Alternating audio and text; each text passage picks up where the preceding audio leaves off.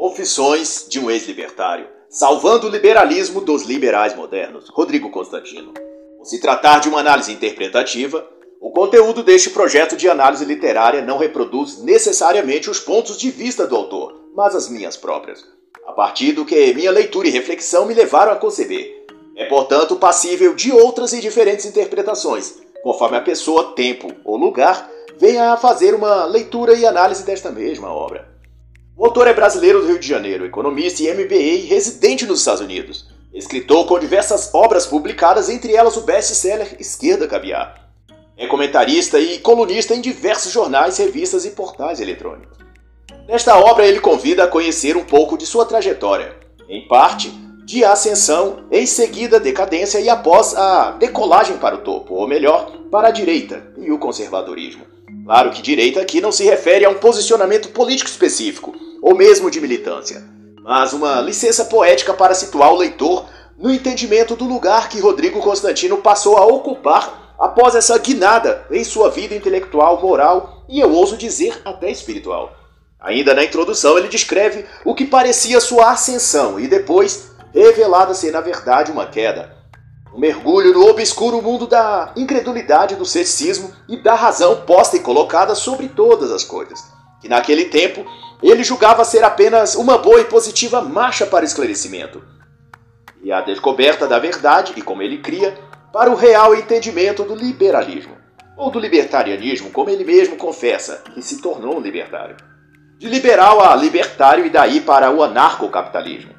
É como ele descreve sua trajetória. E quando enfim ele flertava com o anarcocapitalismo, a maturidade, a autorreflexão e o olhar para dentro de si e rever os valores que enraizavam-se em sua alma, compondo sua essência, ele então foi resgatado desse poço profundo e achou seu caminho para longe do radicalismo.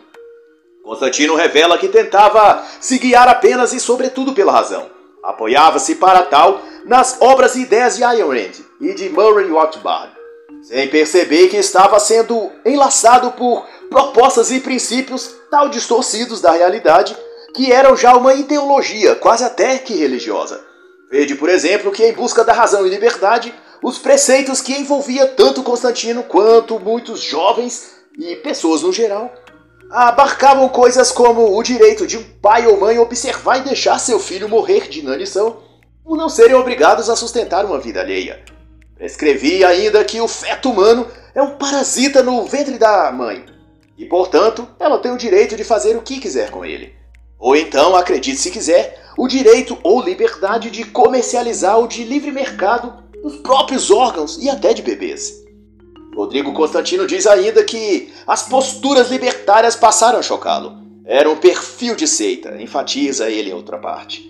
O pensamento libertário que o autor seguia e via muitos jovens e adultos também seguindo com enorme fervor consistia em considerarem-se inimigos do sistema, inimigos de tudo que está aí, como eles mesmos gostavam de afirmar. Outra coisa que também contribuiu para o despertamento e saída de Constantino dessa neblina libertária negativa foi o fato de os defensores da liberdade inclinarem-se radicalmente à utopia e à revolta.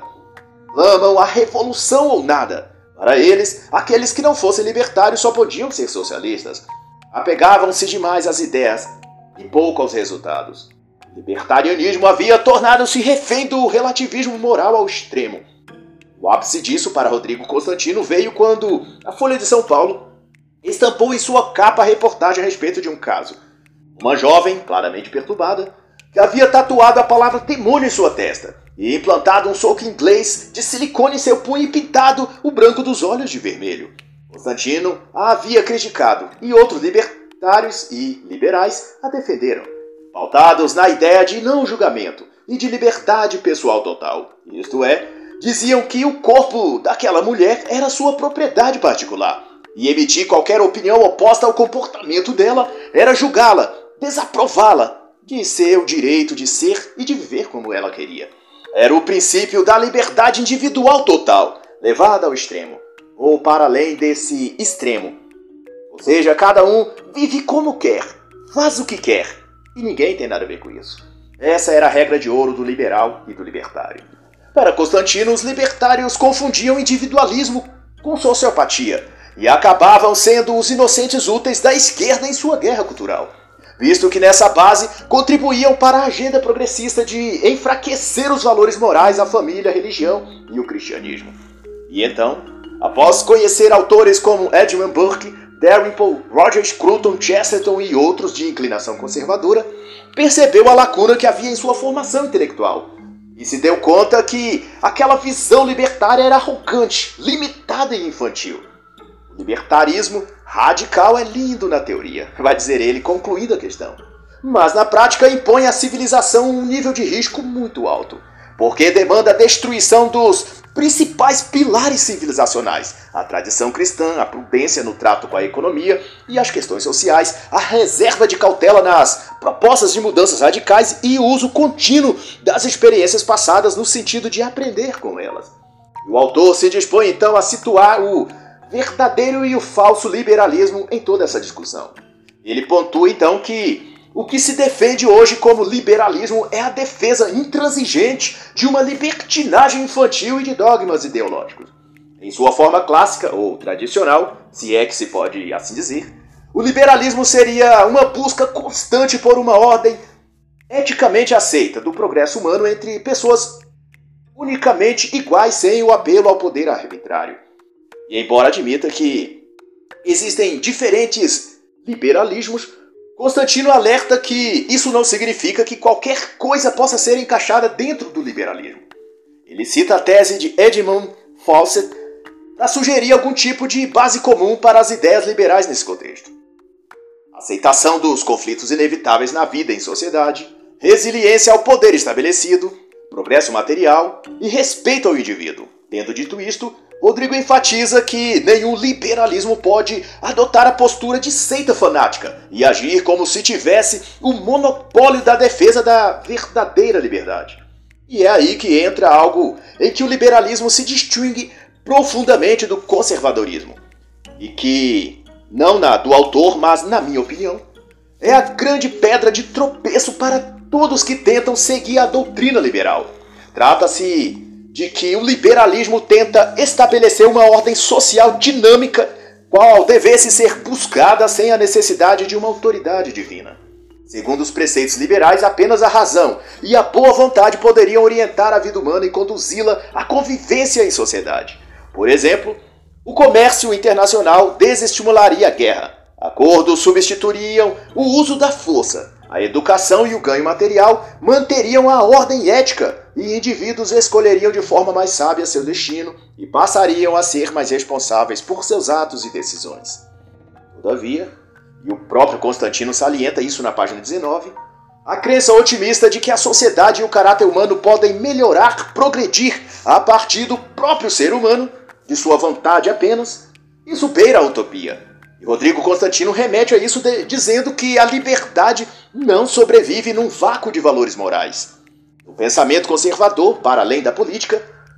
E isso é uma reflexão também minha. O ser humano é levado a crer e a buscar em Deus, em algo acima e maior do que ele, a fonte de força e transformação de que a sociedade precisa e pode encontrar. No conservadorismo, nenhum ser humano, por mais bem intencionado que esteja, pode vencer as más inclinações de sua natureza pecaminosa. E conquanto depende de algo que venha de dentro para fora, despertando nele a chama e a vontade de criar ao redor de si, resistindo ao mal a vida melhor que ele tanto buscaria. No liberalismo, o homem está sozinho, buscando o melhor para si. No conservadorismo, a imagem do homem está naquele que caminha com Deus, buscando o melhor para o próximo. Numa alegoria, um cuida do outro e Deus cuida de todos. Outra forma de ilustrar isso seria, analogamente, dizer que o liberal busca a liberdade e a ordem, a partir do direito positivo.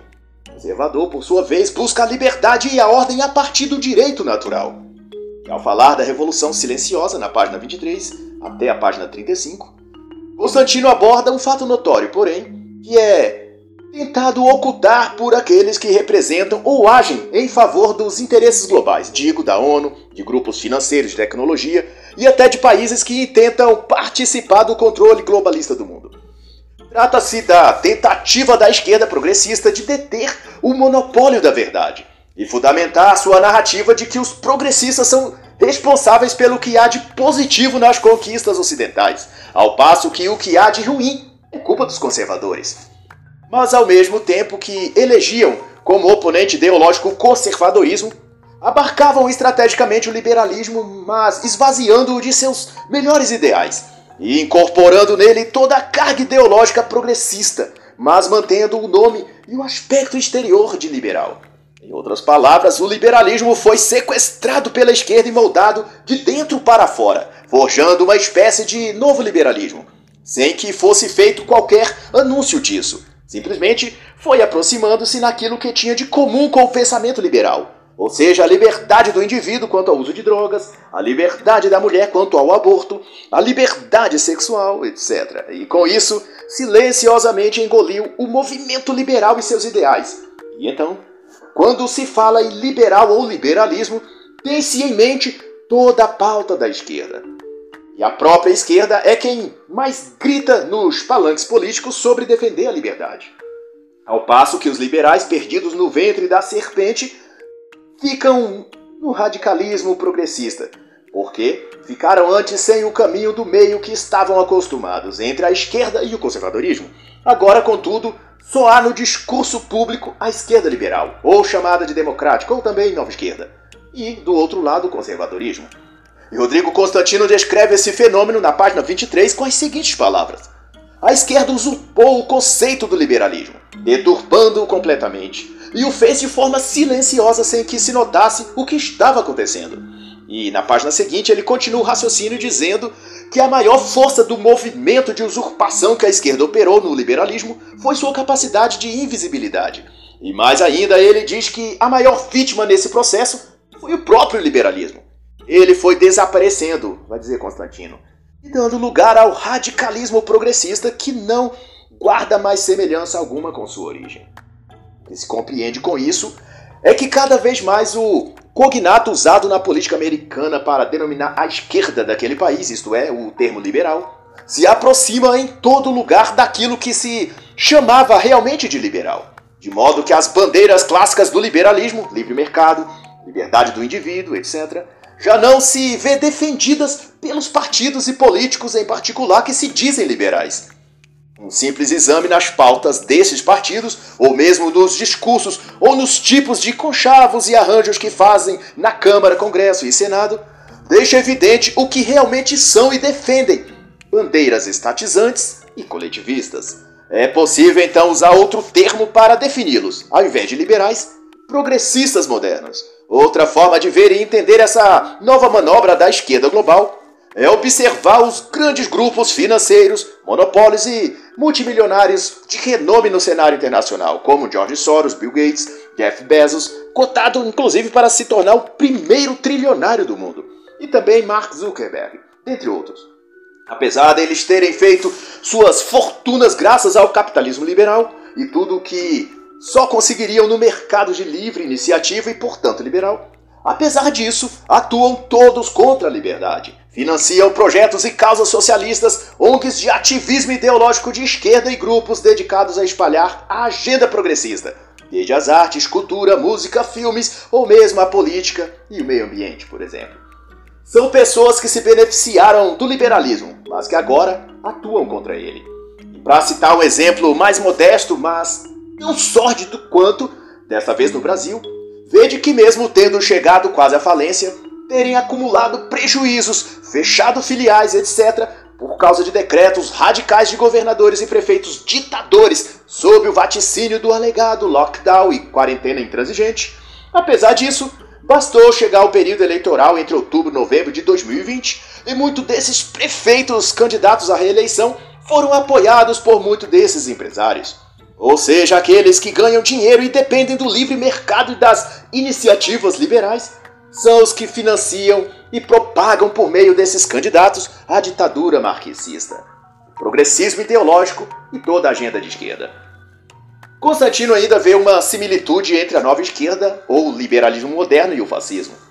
O propalado na Itália, o real e não o imaginário inventado por grupos como antifas. Conforme aponta o autor, o fascismo real consistia numa aliança de interesses mútuos e escusos de grandes empresários e sindicatos, em nome dos supostos interesses nacionais. E sob essa união racionalista, a democracia era sufocada, o liberalismo de mercado coibido e toda a agenda esquerdista implantada. E coloca nas seguintes palavras: o fascismo é de esquerda e o liberalismo progressista. É o que há de mais perto do fascismo hoje. E Constantino faz uma indagação, mas com sentido retórico. Como então tão pouca gente sabe disso? E a explicação sugerida por ele está na obra de Dinesh de Souza, A Grande Mentira, a qual eu recomendo uma vez que possuo esta obra e confirmo que é de fato reveladora. E dentre as várias considerações, Constantino aponta o que Dinesh também identifica em sua obra, que a grande mentira contada e espalhada sobre o mundo tem seu escudo e principal fomentador a mídia, a cultura e a academia, que abarca o ensino universitário, sistema educacional, intelectuais. E para além disso, liberais são identificados cada vez mais com uma esquerda renovada, a unir voz com progressistas para acusar de reacionários qualquer que reaja contra os disparates dessa agenda esquerdista. E Rodrigo define essa questão com o seguinte desabafo: Ao lado dos liberais modernos, muitos libertários cerram fileira para combater a direita e os conservadores. Como se a guerra cultural não existisse ou não tivesse importância. Como se a degradação de valores morais promovida por esses marxistas não demandasse qualquer reação. Se o liberal fica indiferente entre Obama e Trump, vai continuar a dizer, no mesmo tom de indignação, e se acha que Lula e Bolsonaro são igualmente perigosos, então é porque compreendeu pouco da era moderna e do mundo real. E no capítulo iniciado, então, na página 37, Constantino dá a seguinte perspectiva sobre essa discussão. Ele lembra que o liberalismo é uma doutrina com um longo histórico de conquistas, um legado positivo para a humanidade. Mas, não obstante, o pensamento liberal foi usurpado por uma agenda radical esquerdista e transformada em algo bem diferente do que foi. Nessa virada, o pensamento de grupo e a intolerância que definem a esquerda desde sempre passaram a fazer parte do que é e do que defende o novo liberal. E o próprio termo liberal ou liberalismo é soterrado e substituído por liberal progressista, que distante do que um dia foi o liberal histórico, agora é nada mais que um social-democrata, defensor de um Estado grande e controlador, que usa a noção de liberdade individual apenas quando conveniente, para defender o direito de escolha da mulher, no caso do aborto, do indivíduo na questão das drogas e esse tipo de coisa. Em suma, a esquerda e o novo liberal são ambos seguidores da mesma cartilha revolucionária. Demonstração disso que, na semana das eleições americanas de 2020, que ocorreram em 3 de novembro, o governador de São Paulo, João Dória, declarou apoio ao candidato de esquerda nos Estados Unidos, Joe Biden, cujas afirmações em toda a campanha reacendiam o lado mais radical do progressismo. Mas notório é que João Dória, ao feito de suas campanhas para prefeito e depois para governador, foi inclusive apoiado pelo MBL e se dizia liberal, apoiado em seu perfil de empresário, encarnado tudo o que o liberalismo defende: Estado mínimo, liberdade individual e de expressão, o combate ao comunismo. Pois melhor que qualquer outro, João Dória é o perfeito retrato do liberal moderno, ou seja, o velho marxismo vestido num terno novo, e no caso dele, um terno bem justo e apertado.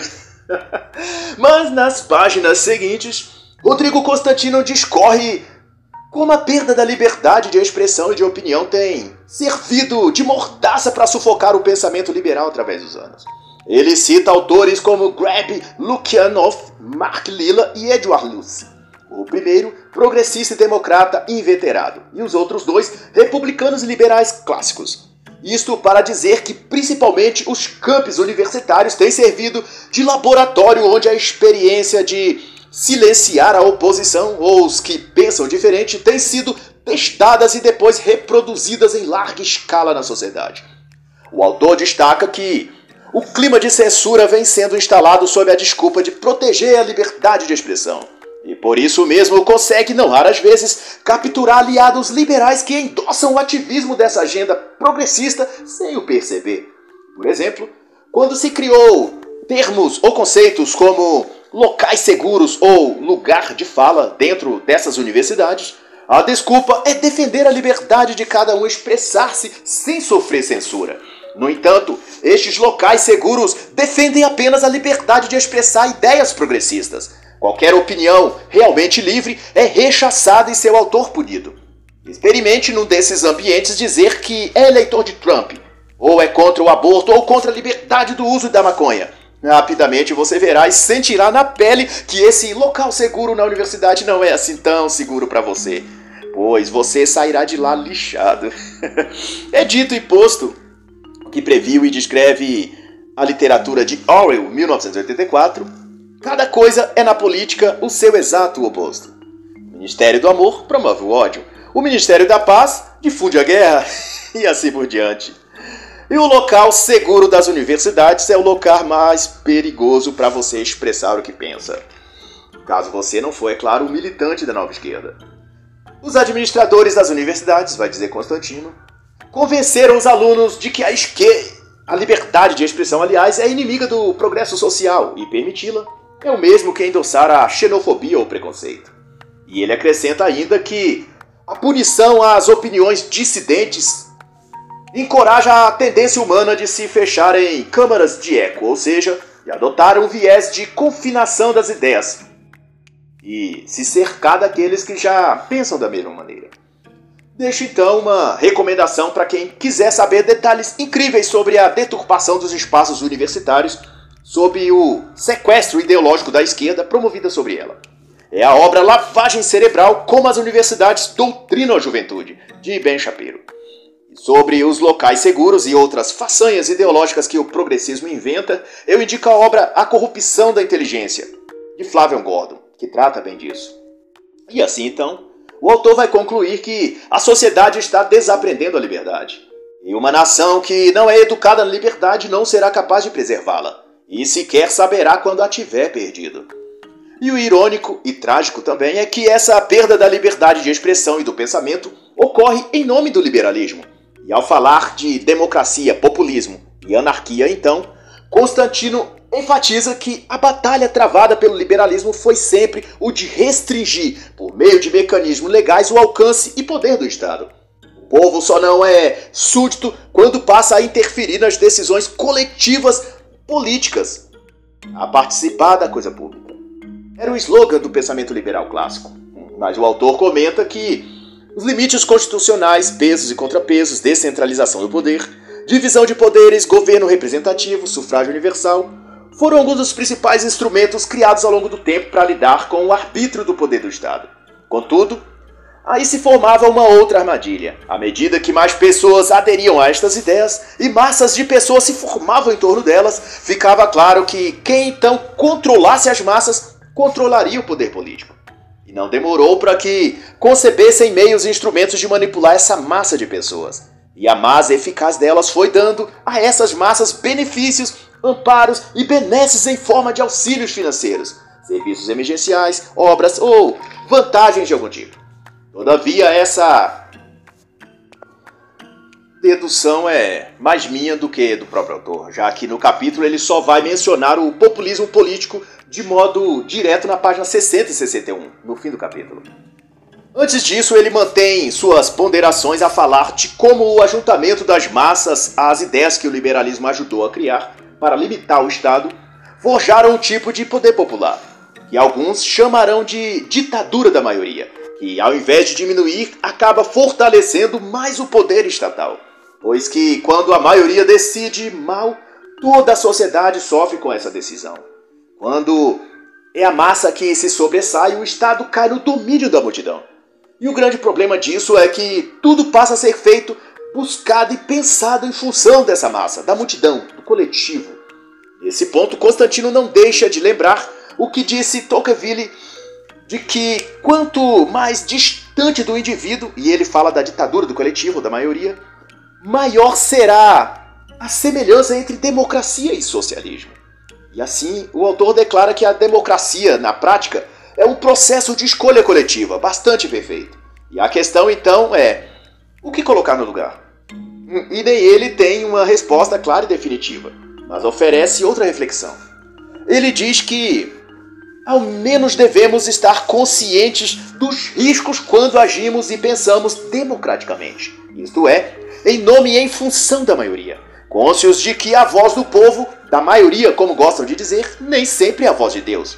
Às vezes elas gritam o nome errado e crucificam Cristo para fazer soltar Barrabás, ou elegem Hitler, Lula ou Chaves. e para descontrair, mas também ilustrar essa questão, Rodrigo Constantino faz uma provocação. Ele diz: O que se daria se dois lobos e uma ovelha estivessem a decidir de forma democrática qual será o jantar? e ao tratar num tom de confissão e arrependimento, sobre a razão e o racionalismo que tem levado a humanidade a um nível fatal de arrogância cega, ele reconhece que por um período em sua vida ele também idolatrou a razão. E talvez por isso mesmo passa então a denunciar com mais propriedade. E ele discorre que esse enaltecimento da razão foi um legado do iluminismo. Como produto, gerou os estudos nas ciências sociais que transformaria a ciência em cientificismo.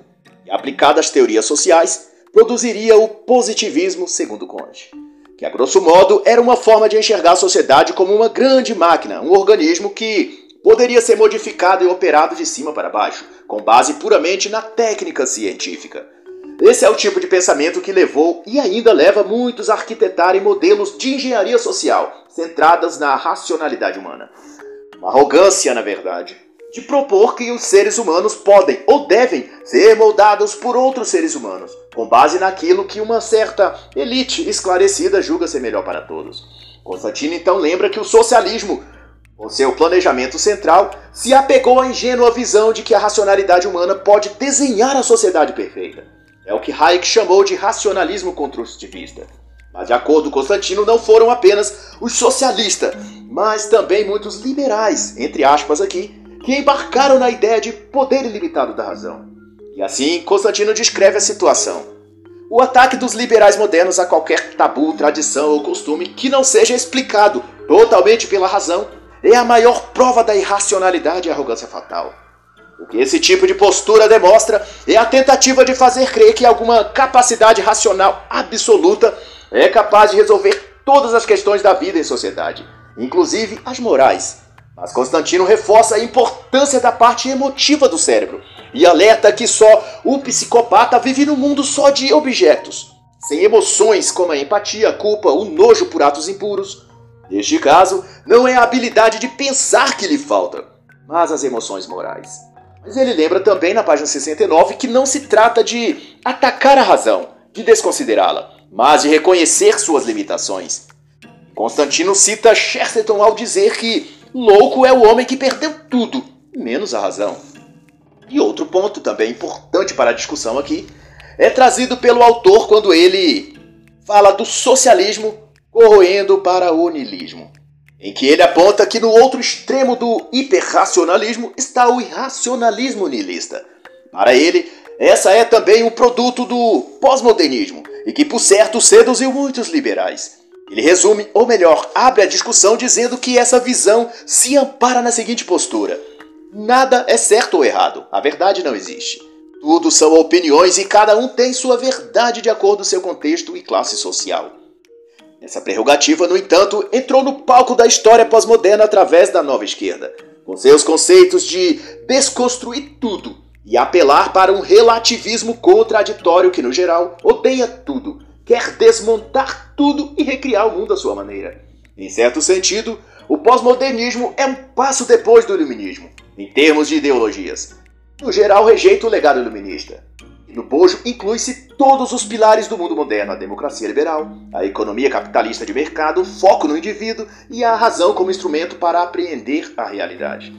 Ao invés da razão e da lógica como forma para o conhecimento objetivo, apegou-se aos sentimentos, que por sua vez mergulhou seus proponentes e aqueles que os seguiam no excessivo subjetivismo. A grande arma então seria a linguagem. E o alvo principal, os bodes expiatórios e os ratos de laboratório, ficariam a cargo dos universitários, os jovens estudantes de toda parte, que acreditavam que mudariam o mundo. Há uma obra, qual recomendo, que discute em específico essa questão.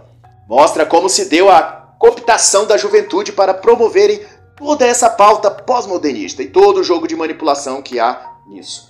Eu digo do livro Lavagem Cerebral: Como as Universidades Doutrinam a Juventude, de Ben Shapiro.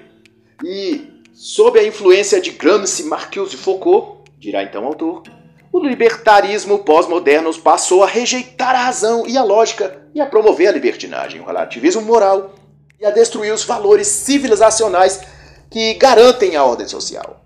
A nova revolução libertária, vai dizer ele, não será então com armas, mas com ideias, agindo por meio de instituições e também da cultura.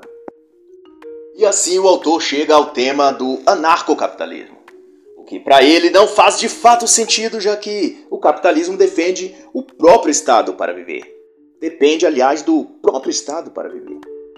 O anarcocapitalismo fala de um fim desejado, uma sociedade livre do Estado, mas que preserva a propriedade privada por meio de agências privadas de segurança. A bem da verdade, no entanto, é que o anarcocapitalismo é anarquismo e, por definição, revolução.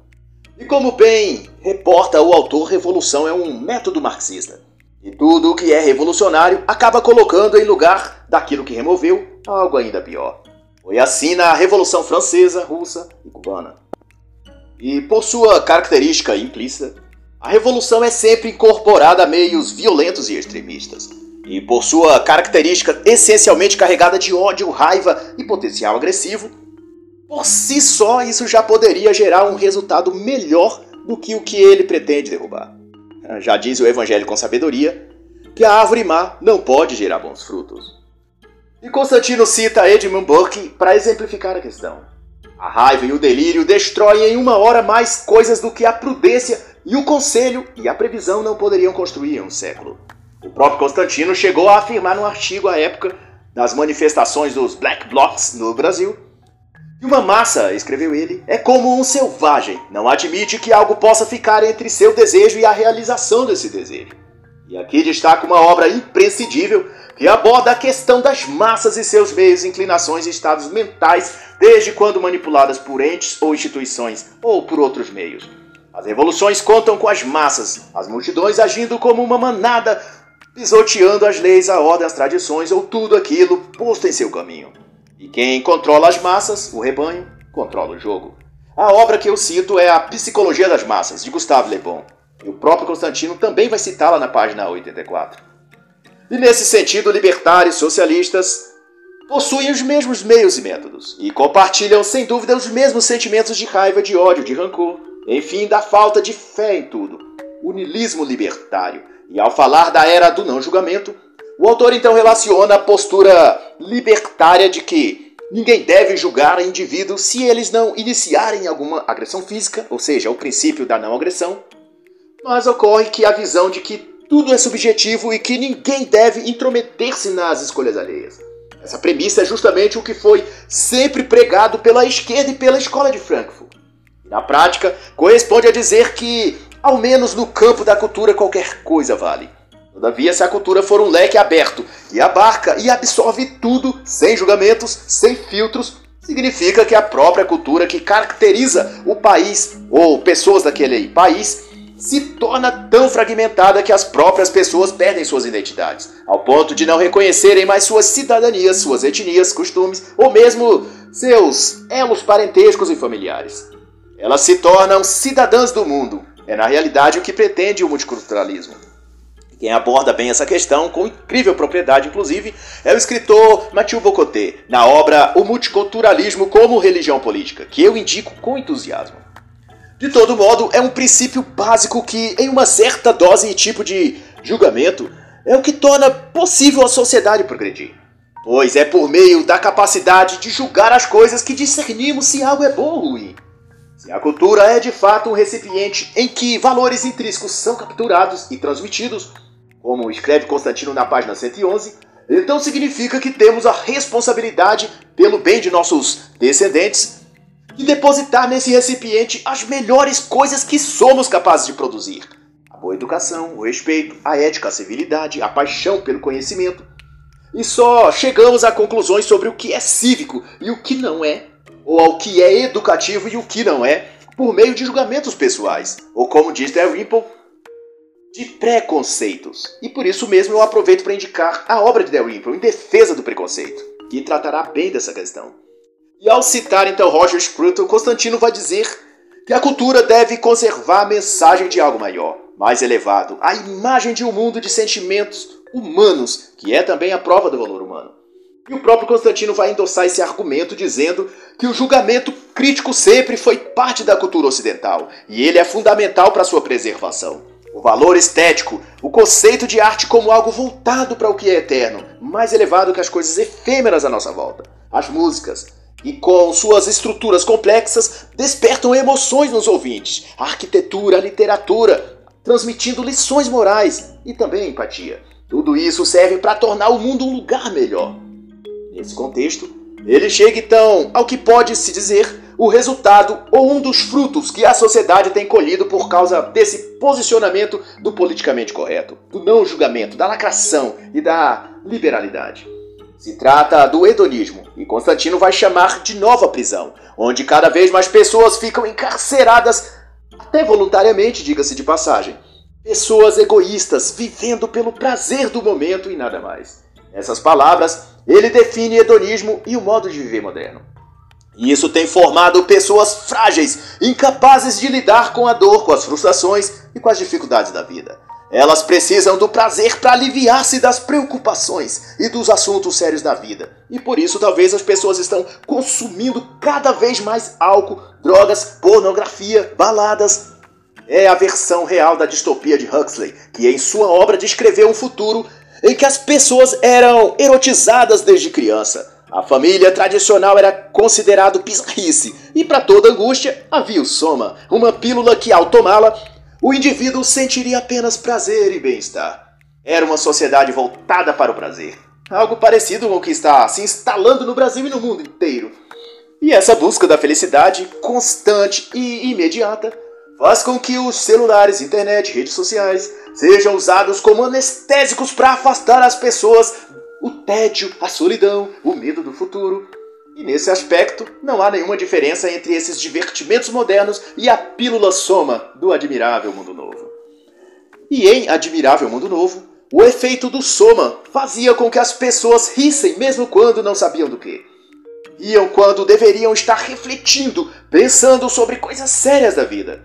E como fica então evidente, não é a expressão de felicidade genuína que as pessoas estão a demonstrar quando as vemos rindo entorpecidas pelo álcool, pelas drogas, entretidas por sites de relacionamentos, absorvidas em gargalhadas vazias sob uma sensação artificial de bem-estar. São fugas hedonistas, para repetir as exatas palavras do autor. Dar vazão a todos os apetites tornou-se sinônimo de felicidade e bem-estar. O autor Ben Shapiro tem uma obra que esclarece bem a busca da felicidade verdadeira. E eu deixo aqui a indicação: o lado certo da história, de Ben Shapiro. E na esteira dessas colocações, o autor não deixa de comentar que essa busca hedonista da felicidade se reflete na cultura da permissividade, que introduz no mundo problemas sociais sérios, como gravidez precoce, que gera evasão escolar, miséria e criminalidade em muitos casos, consumo de drogas que conduz ao aumento da violência, do tráfico, inclusive de armas. Além, é claro, de provocar inclinações e desejos que perspassam a esfera da particularidade do indivíduo e se manifesta como bandeira ideológica com a finalidade de atacar a família e desvirtuar os valores e ensinos que os pais transmitem aos seus filhos. Como é o caso, por exemplo, da prática ou conduta denominada de poliamor, ou o casamento triplo gay, que foi oficializado nos Estados Unidos e Colômbia e também em outros países. E Rodrigo então conclui refletindo que pautar toda uma sociedade ou geração sobre auspícios incertos como as questões ligadas à liberalidade em relação ao sexo, drogas e álcool, para não citar outras, é tentar afirmar o mundo sob bases muito frágeis. A desculpa de que o mundo está mudando não significa que está mudando para melhor. Pouco de freio, portanto, é uma boa medida de prudência. Certas tradições, como a família, vai então dizer o autor, têm sua razão de ser. Desenvolveram-se não por acaso, mas como pilares fundamentais do progresso e da proteção das nossas liberdades. E não se brinca com esse tipo de coisa, vai finalizar Rodrigo Constantino. Mas além de tudo isso, tem algo que o autor também aponta como resultado desse progresso de propaganda ideológica, de politicamente correto, de permissividade, inversão de valores a trágica condição de efeminação do homem. Constantino usa por base o autor Jordan Peterson quando ele diz que quando a suavidade e ser inofensivo se tornam as únicas virtudes aceitáveis, a dureza e o domínio passam a exercer uma fascinação inconsciente. O que significa que se homens são pressionados demais para se feminalizarem, ficarão cada vez mais interessados em uma ideologia política dura e fascistas. Constantino arremata ao declarar que, em nome da pluralidade e tolerância, mais e mais bizarrices são produzidas. Rapazes delicados são vistos como mais sensíveis. Adultos que acham isso lindo são tidos como modernos e descolados. E aqueles que lamentam a perda da masculinidade são tratados como preconceituosos. E Constantino cita ainda a jornalista dinamarquesa Iben Tannenhold, que quebrou o silêncio da mídia sobre o assunto e denunciou que o feminismo afeminou o homem, esvaziando das virtudes tradicionais como virilidade, honra, coragem, coisas que estão na base da cultura humana e da europeia, por conseguinte. E ao contrário do que se pensa, essa efeminação do masculino não se resume à conduta privada do cidadão, mas ultrapassa as barreiras do particular e afeta a postura governamental, as políticas de Estado e, consequentemente, as decisões econômicas, jurídicas, sociais e culturais como um todo. Exemplo disso foi que na Alemanha, diante do aumento de casos de estupro em todo o país, homens saíram à rua em protesto pelas mulheres. No entanto, usando saias para enfatizar sua indignação. Outro caso foi quando o governo italiano recebeu a visita do líder iraniano. E para não ofender a religião islâmica nem o nobre líder muçulmano, ele mandou cobrir as estátuas e obras de arte que revelavam parte de corpos nus pela cidade. Tudo isso é típico de uma geração que tem se conformado em perder sua identidade e mais a si mesmos de meninos. Aliás, a tratar a si mesmo como meninos. Ou vou mais longe, ao adotar o vocabulário como se diz por aí, e ao invés de pronunciar meninos, diz de si mesmo de meninques, para não parecer machistas demais diante da sociedade moderna. Antes, os homens aceitavam e até buscavam desenvolver uma postura de firmeza diante da vida, pois na sociedade pós-moderna, os próprios homens aceitam a posição de vítimas e de pobres almas sensíveis, e daí aceitam ser tratadas como pobres coitados sem oportunidade por ser negro, pobre, pardo, baixo, ou morar em periferia, ou por ser JPBF, como dizem, jovem, pobre, beta e veio, como se falam por aí. O mundo evoluiu. Vai denunciar Constantino ao expor as exclamações dos moderninhos. O macho hoje pode se dar ao luxo de não ser tão caricato, tão machão. É o que dizem eles com a mente lobotomizada pela era pós-moderna. No mundo sensível em que vivemos, vai então dizer Rodrigo Constantino, até os novos super-heróis são afeminados ou homossexuais. E a literatura juvenil empurra cada vez mais histórias de gays no mercado. O resultado? É o que foi visto num grupo de ativistas que, por meio da captação da Lei Rouanet, apresentou a obra Homens, Libertem-se, que entre suas prerrogativas estava o apelo ou chamada que dizia: Posso brochar, posso falir, posso ser frágil, posso ser sensível, posso ser cabeleireiro, decorador, artista e não gostar de futebol. em resumo, nesses termos, qual a distinção entre um homem e uma mulher? Mas todo esse decaimento da cultura e da própria mentalidade das pessoas não teria espaço se não fosse o individualismo, que da página 169 a 187, Rodrigo Constantino vai relacionar a um dos degraus que podem conduzir à sociopatia. Nesse quesito, liberais e marxistas concebem um caminho ou escala de prioridades inversas um ao outro. Os liberais, a partir do individualismo, em primeiro aquilo que é importante para o indivíduo depois para a família, em seguida para a cidade, país e só em último para o mundo.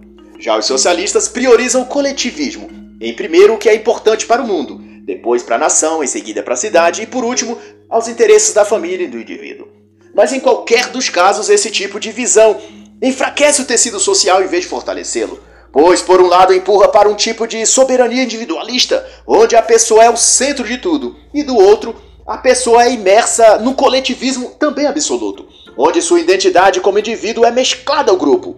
Ele é parte de um rebanho, nada mais que isso. E a visão libertária quer o homem livre ao extremo. Já a visão marxista quer o homem preso ao Estado, às premissas coletivistas, às classes sociais, grupos identitários, enfim, ele não é visto no seu individual, mas sempre aprisionado a alguma forma de grupo ou coletivo social. Os negros, trans, indígenas, pobres, vulneráveis, de periferia. É sempre posto ao indivíduo uma alternativa coletiva. E por essa lente ele deve olhar o mundo. Essas propecções, contudo, partem de um mesmo princípio: de um mundo desumanizado, onde as premissas destroem a espiritualidade e aquilo que nos torna diferentes dos animais. Ambas coisas, a visão atomista do homem, que o indivíduo é uma ilha independente do resto e que deve existir e se ocupar para o fim exclusivo de sua própria felicidade, ou a perspectiva inversa, a comunitária, de que o coletivo vem acima do indivíduo e até em oposição a ele pelo interesse do grupo, qualquer dessas coisas leva a dilemas morais, e se mantido um pouco mais, até a sociopatia. Constantino cita, por exemplo, o caso de um liberal conhecido no Brasil, que chegou a afirmar de que não se importaria se 99% das pessoas fumassem crack, desde que ele pudesse preservar a sua liberdade pessoal. E Constantino então indaga: como seria preservar a liberdade no mundo que houvesse tornado-se um mundo zumbi? Desse modo, o autor questiona o limite do individualismo proposto pelo liberalismo. E combatem, a exemplo dos marxistas, a ideia de que estamos submetidos a laços morais que não resultam de nossas escolhas pessoais imediatas, mas de uma herança cultural e ancestral, e por conseguinte familiar, que, em detrimento de qualquer outra coisa, devem ser mantidas, sob o risco de perdermos, caso os abandonemos, rompermos junto às estruturas que sustentam nossa saúde mental. E Rodrigo encara isso indagando que os liberais valorizam as escolhas individuais acima de tudo. Mas quais os limites para isso? Que tipo de sociedade criaríamos com isso? Como exemplo, ele cita casos em que esses limites foram colocados a teste. A defesa da liberdade de a jovem leiloar sua virgindade na internet. A pessoa tatuar a testa com propaganda para uma empresa que lhe tenha pagado. Material escolar com propaganda de empresa privada Carro de polícia também com publicidade, mercado livre de órgãos humanos. Qual o limite? Quais os resultados disso a longo prazo? Quais as implicações morais envolvidas nisso? São perguntas que merecem consideração. E ao tratar brevemente sobre globalismo e globalização, o autor nos desafia com outra indagação: que mundo vale a pena ser salvo? E dito isso, ele remete a uma distinção. A globalização se trata da integração comercial entre diferentes países e os indivíduos desses países. É um livre mercado estendido para todo o globo, quanto globalismo diz respeito a uma agenda global. Envolve não o livre mercado, mas alguns conglomerados multinacionais controlando o mercado mundial. E além do mais, usando o seu poder financeiro e comercial para impor diretrizes aos países, alheios à vontade e até desvantagem desses países, com quem eles mantêm negócios comerciais. E para além disso, globalismo promovido e alicerçado nesses grandes conglomerados industriais, farmacêuticos, alimentícios, tecnológicos, pretende a implantação de normas de controle social, captura e manipulação de dados digitais que proporcionariam a eles dirigir à vontade o destino das pessoas, eliminando as fronteiras da nacionalidade, da etnia, da língua, da cultura. O mundo se torna então uma grande aldeia e eles, os caciques que ordenam e monitoram as nossas vidas. E quem trata disso com grande propriedade e inúmeros registros de situações reais é o autor Daniel Sterling, na obra Transevolução, a qual eu recomendo. E ao falar do ateísmo militante contra o legado cristão, Rodrigo inicia citando o segundo, segundo presidente dos Estados Unidos e colaborador da Declaração da Independência Americana, John Adams. Ele escreve que nossa Constituição foi feita apenas para pessoas morais e religiosas. E partindo dessa premissa, Constantino aborda que o excessivo materialismo do Ocidente e a confusão entre Estado laico e o Estado antirreligioso tem transformado o cristianismo em alvos de contundentes e covardes ataques. Estes vão desde livros declarados de ateísmo militante, que busca escarnecer e até zombar a fé cristã, como também numa escala ascendente chega a graus de violência e hostilidade direta contra alvos cristãos. Eu cito o ocorrido em outubro de 2020, em que igrejas cristãs católicas foram queimadas e seus algozes rindo e festejando no Chile, numa clara demonstração de ódio contra os cristãos. E, também os ataques terroristas de jihadistas na França em outubro de 2020, em que um deles vitimou inclusive uma brasileira que estava a rezar dentro de uma igreja. E conforme explica o autor, todo esse ímpeto de ódio e rancor contra a fé cristã tem raízes muito antigas e perpassam desde movimentos jihadistas islâmicos, quanto também ao ativismo ateísta e ações da, do marxismo para banir e solapar o cristianismo da esfera pública, ou até privada se conseguirem. Quanto ao ateísmo, proponentes como Sam Harris, Dawkins, Dennett ou Richens buscaram em outras obras e palestras propor o mundo todo em bases racionais e científicas, na qual a ideia de Deus aparece como um delírio e a própria fé, num transcendente, é vista por eles com zombaria e chamada de vírus que contamina a mente. Mas a grande questão suscitada pelo autor é que destruir os valores da fé espiritual consiste também em diluir as bases morais que se firmam na fé religiosa ou em Deus de um modo geral. Mais além do que o aspecto moral, a fé cristã desde seus primórdios motivou homens e mulheres a descobrir, explorar e a criar um mundo melhor sob variados aspectos, o intelectual, científico, medicinal. E eu indico aqui a obra de Thomas Woods, como a Igreja Católica construiu a civilização ocidental, no qual o autor elenca grandes feitos do período medieval, promovido por cristãos que foram cientistas, inventores, navegadores e visionários fabulosos e quanto à perseguição e ódio aos cristãos, eu recomendo a leitura de A Cristofobia no século XXI, de Daniel Torres. E vale também ressaltar que, à medida que o combate contra o cristianismo, do marxismo cultural e do ativismo ateu foge um ambiente propício para a escalada do islamismo no Ocidente. E nesse regime, eu tenho certeza que o indivíduo não teria liberdade de ser nem ateu e nem marxista, tudo que lhe seria permitido, de acordo à Sharia islâmica, é ser morto, tendo a cabeça arrancada, ou ser um súdito submisso e sem vontade própria, adepto da religião islâmica. E também deixo aqui a recomendação da brilhante obra Manual Politicamente Incorreto do Islã das Cruzadas, de Robert Spencer.